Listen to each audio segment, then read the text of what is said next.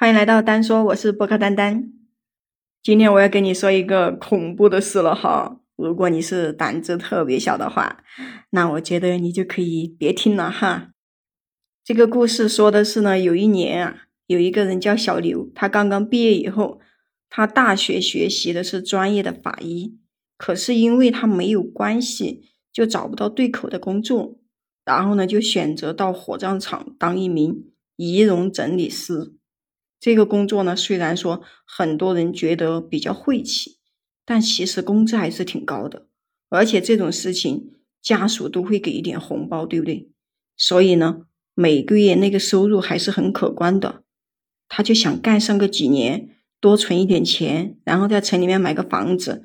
你说那个时候再找个女朋友，谁会知道呢？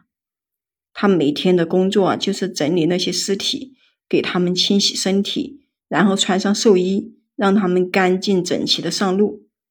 有一些尸体呢，家属还会邀请给化一些简单的妆，就让这个尸体看起来跟睡着了一样，好让那些亲朋好友啊前来吊唁。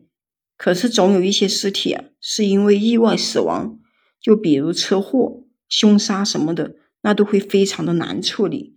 这个时候啊，就要把他的师傅请出来了。他的师傅做这个工作已经有二十多年了，手艺呢也是这个行业里面最好的。不管那个尸体成了什么样子，他都能把人家整得跟生前一样。他师傅工作啊，还从来都不戴手套，就说那样会影响手感。他觉得呀，能让别人整整齐齐的走，也是一件神圣的事情，是一门艺术。有一天晚上呢，他和他师傅正在值夜班。火葬场的夜班其实还是很轻松的，所以呢，他就跟他师傅都在打发时间。这个时候啊，外面就有汽车响起来了。了解了情况以后，说是滨湖区呢，让医院送来了一具尸体，是一个流浪汉死在路边了，被人发现报了警。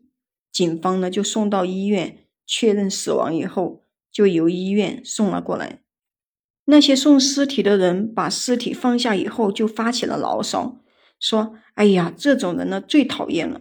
这大晚上的麻烦人不说，还一点外快都没有。”然后放下尸体就匆匆的离开了。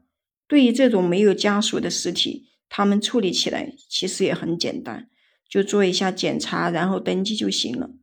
等到警方把那个死亡证明开过来以后，就可以火化了。他把那个流浪汉呢送到那个停尸间，又回来做登记。这个时候呢，停尸间的方向就传来了那个奇怪的声音。他师傅说：“你去看看，别让那个什么野猫野狗的靠近尸体啊。”但是等他来到那个停尸间以后，看到那个流浪汉的尸体不停的在挣扎，就像是被那个恶灵附体一样的一直在发抖。尸体刚送来的时候。他已经做了彻底的检查，已经确定他已经死了呀。而且他所学的专业和从事这个职业，就让他成为一个坚定的无神论者。可是眼前的景象让他对以前的认知就产生了怀疑。然后他就叫他师傅过来，他师傅马上跑了过来问：“你怎么了？这大晚上的喊什么呀？”他就指着那个尸体说：“师傅，你快看那边呀！”他师傅说。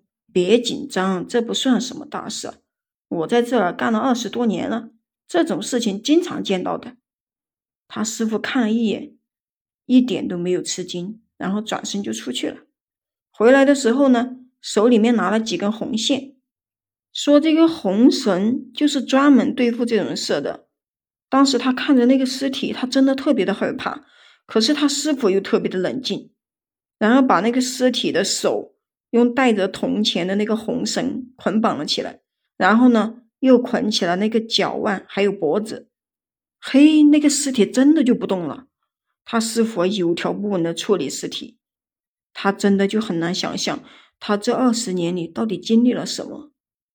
回到那个值班室以后，他师傅就像什么事也没有发生过一样，继续看书打发时间。但是他呢，心里面就一直不能平静了。脑子里面一直在想那个尸体挣扎的样子。第二天，那个接班的工人们呢，也都发现这个尸体了，可是也没有人感到很吃惊。虽然没有家属，但是还是给尸体做了一个简单的清理才下班。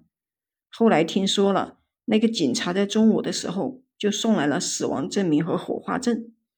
那具尸体呢，很快的就被进行火化处理，骨灰呢，也永远都不会有人来领取。